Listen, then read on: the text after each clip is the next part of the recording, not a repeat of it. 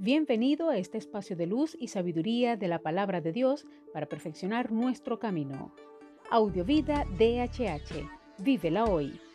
Les habla la pastora de jóvenes Vanessa Hategui de tu casa DHH.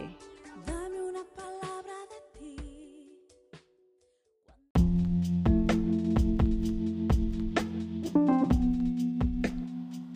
El mensaje de hoy se titula El sorprendente camino de Jesús.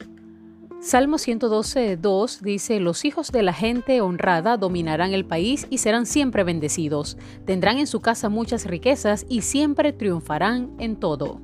Todo el salmo sigue la misma tónica. El justo es bendecido y prospera, todo le va bien a él y a su descendencia. Por el contrario, el necio, el malvado, el que no vive según la voluntad del Señor, solo puede esperar todo lo contrario. El salmista no hace sino reflejar lo que era la creencia habitual del Antiguo Testamento. La riqueza, la prosperidad eran signos evidentes de la bendición y el respaldo de Dios. Job, sin embargo, ya nos demostró que las cosas no eran tan matemáticas como podríamos pensar. También la vida de muchos de los profetas, baste por ejemplo pensar en el pobre Jeremías. Jesús nos presenta un camino diferente y sorprendente. Sus discípulos se quedaron estupefactos cuando el Maestro afirmó que sería muy difícil para los ricos heredar la vida eterna. En la concepción de aquellos primeros seguidores de Jesús, riqueza y favor del Señor eran sinónimos. Así pues, si para el rico era difícil, ¿cómo sería para el pobre, el vulnerable, el desvalido, el marginado? El sorprendente camino de Jesús lo hallamos en el Sermón del Monte y más específicamente en las bienaventuranzas. La traducción más correcta sería felices en vez de bienaventurados. La palabra griega usada es Macarios. Jesús afirma que los felices son aquellos que son pobres de espíritu, los que lloran, los mansos, los que construyen la paz, los que tienen misericordia y los que son perseguidos en su búsqueda de la justicia.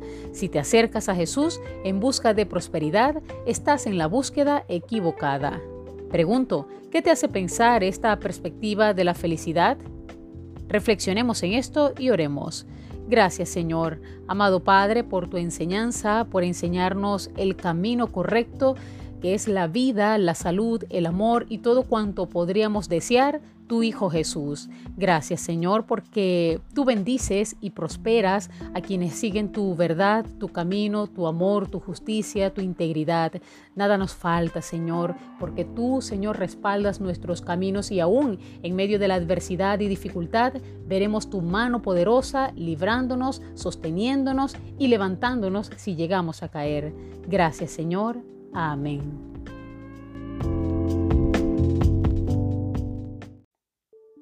Comparte esta palabra y sea un canal de bendición en las manos de Dios para muchos. Recuerda, lo visible es momentáneo, lo que no se ve es eterno. Audiovida DHH. Vívela hoy.